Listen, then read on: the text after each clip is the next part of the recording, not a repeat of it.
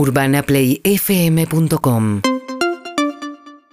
Vuelve el público visitante de esta fecha, no, público no, vuelve el público, perdón, a las canchas después de... En, en el 18 caso, eh, meses, ¿no? claro, desde marzo de 2020 el último partido fue Boca Atlético Nacional de Medellín por Copa Libertadores de América. Bueno, y volvieron también los enfrentamientos de las barras, en este caso la barra de Independiente, en un espectáculo realmente eh, lamentable, pero además sobre todo de- por la gente, ¿no? En plena avenida Mitra, dos cuadras de la cancha de Independiente, tenían que ir a cambiar los carnetas. a repadronamiento de socios, eh, entre otras cosas, para el primer partido independiente, que es en la fecha 15, el lunes 11 de octubre ante Gimnasia Grima La Plata. Independiente no es local este fin de semana. Se agarraron a los tiros en la calle, eh, 26 detenidos como resultado. Gustavo Gómez es secretario ejecutivo de la Agencia de Prevención de la Violencia en el Deporte, la Previde, eh, que depende del Ministerio de Seguridad de la provincia de Buenos Aires. ¿Qué tal, Gustavo? Buen día. Hola, buen día María, encantado. Bueno, igualmente. Bueno, ¿qué pasó? No, lo que un poco se está contando en todos los medios de comunicación desde ayer, había un proceso de reempadronamiento de socios, como está ocurriendo en la gran mayoría de los clubes que vieron declinar su, su padrón después de la pandemia, porque al cerrarse los clubes y no poder dar el servicio que siempre brindan, mucha gente tuvo que dejar de pagar. Esto está pasando en prácticamente todas las instituciones de- del país. Gente En que este dejó de pagar la cuota, digamos, societaria. Sí, sí, sí, sí, de socios Sí. Que, que, que o no tienen, en muchos casos los que tienen débito automático siguieron pagando, sostuvieron a los clubes con ese esfuerzo y el resto, bueno, dejó y hoy para, para volver a los estadios, uno de los requisitos que están poniendo la mayoría de los clubes es ser socio o abonado.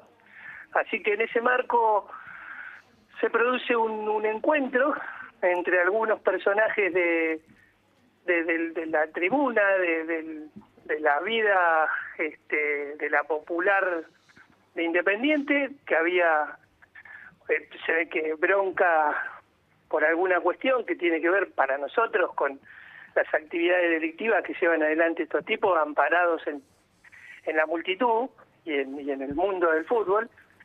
Y bueno, y con, con ese nivel de, de- violencia y de descaro que vimos, este, se enfrentaron en el centro de Avellaneda, la verdad que es una locura. ¿Pero usted tiene identificado las dos facciones que se enfrentaron? ¿Quiénes son sus líderes? Se habla permanentemente de, de facciones dentro de los clubes, en este caso sí tenemos identificado a uno de los supuestos líderes que se lo está buscando en este momento, que es el dueño de uno de los autos que, que aparece en los videos que se ve a varios hinchas saltando encima, que es César Rodríguez, el que le dice el loquillo. Loquillo Rodríguez. Este, Loquillo Sí. Rodríguez. Eh, y después, bueno, se habla de, de otro que, que le dicen Bebote, que es, está en este momento, En prisión domiciliaria. claro, claro.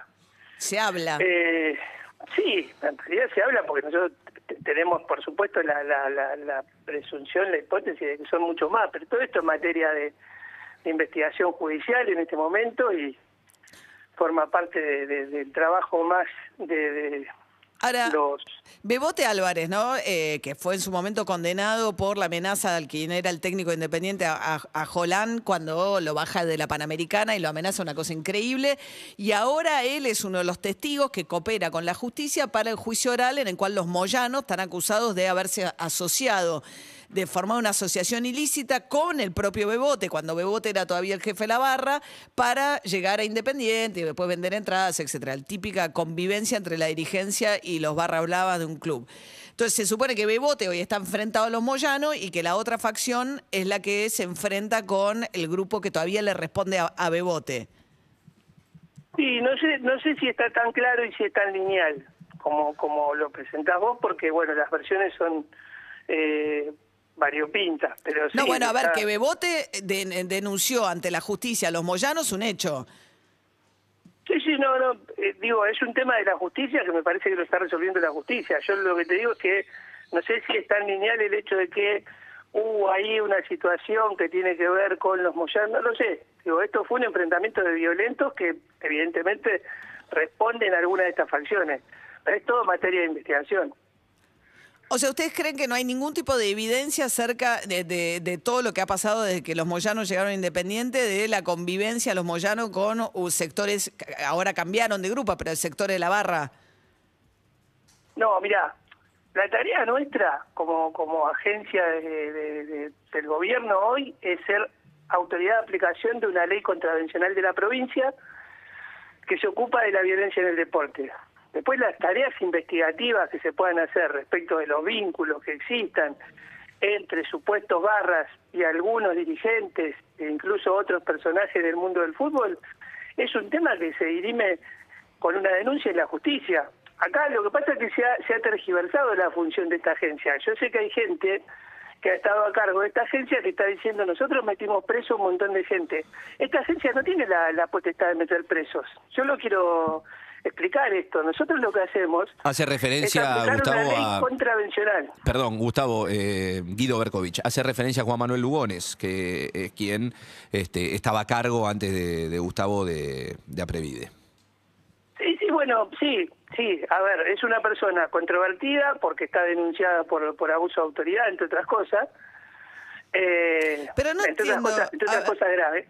Ahora, Sí. no, no. No Yo te entiendo. explico, la, la función de Aprevide es esa. Ustedes son la no- agencia no- de prevención de la violencia en el deporte, ¿no? Sí. Eh, ¿Ustedes son los que arman la lista, los que no pueden entrar a la cancha? La, la lista se arma en Tribuna Segura, que es un programa del Gobierno Nacional, a partir de las resoluciones que se toman en los organismos que, como Aprevide, Ok. O sea que ustedes eh, tienen se que ver... ocupan del comportamiento de las personas en el marco de un evento deportivo. Bien, entonces son- usted- ustedes están Sí. vinculados al armado de, la, de, la- de los listados, los que pueden entrar o no a la cancha.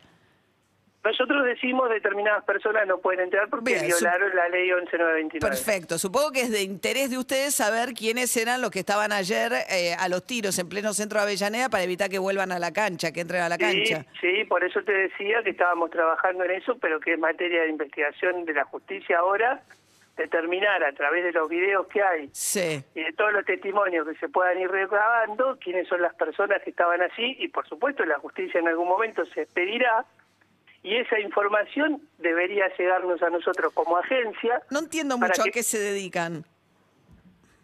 a la coordinación y a la supervisión de los operativos de seguridad en los eventos deportivos. ¿Pero Sí. no se llama prevención de la violencia en el deporte? Sí, por supuesto, y es lo que hacemos. O sea, ¿no les interesa saber si hay o no y cuáles son los vínculos, las barras con la dirigencia? Pero eso es materia de investigación judicial, si hay un vínculo que sea eh, no claro o, o ilegal. Claro, esto, no- eh, no- eh, esto, no esto que hace, lo que, lo que dice Gómez es, eh, es puntualmente eh, ir a lo, a lo fáctico, a lo coyuntural. ¿Hay violencia de los barras? Bueno, ahí es donde tiene que actuar a Previde, elevar obviamente el, el informe a esto que dice Tribuna Segura, que está a cargo de Guillermo Madero, y que a partir de ahí se le impida el, el acceso a la cancha o judicialmente que se los ponga eh, en prisión. Es cierto también, es cierto que venimos casualmente desde que se anunció la vuelta del público a las canchas, con reiteradas eh, circunstancias de barras peleándose eh, a los tiros. Venimos de Arsenal hace algunos días, venimos de Racing Independiente en el barrio 4 de junio de Avellaneda. Eh, en la provincia de Buenos Aires está complicado el tema, Gustavo.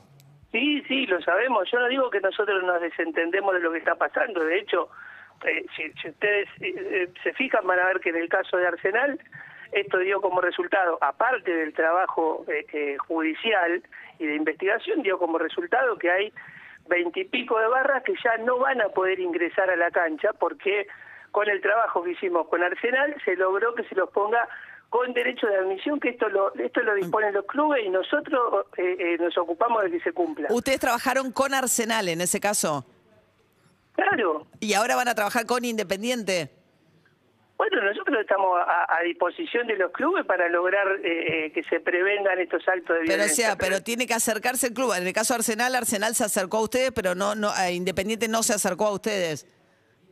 Sí, sí, Independiente ayer creo que manifestó públicamente su preocupación y hay un compromiso No, bueno. de ellos por ver quiénes son estas personas y a partir de ahí ver qué decisión institucional toma el club si se comprueban este lo, lo digamos que son que son o que pretenden ser socios del club cuál era No la- sabemos, la- no sabemos si son socios, no sabemos si se enfrentaron Es que- por la que- barra, no sabemos quiénes son, no sabemos a quién responden, no sabemos nada. Bueno, no sé, eso lo decís vos, no, no, No, no. sé a qué te referís. No, estoy escuchando todo lo que me dijo a lo largo del reportaje. No, no, y si lo dijiste vos, yo no, no, lo dije. si usted me acaba de decir, no sabemos quiénes son. Me dijo antes, no sabemos, yo no sé si son responden a las barras, me dijo que no sabe todo eso. No, no, no, esa es una aceleración tuya. Hay cosas Por que eso. nosotros sabemos que. Pero por eso, que ¿qué tienen que- que sabemos? tienen- ¿Qué sabemos? ¿Qué saben ustedes que puedan afirmar fehacientemente? que hay un enfrentamiento de grupos delictivos que están amparados en la multitud de la tribuna en muchos casos, entonces a nosotros nos preocupa.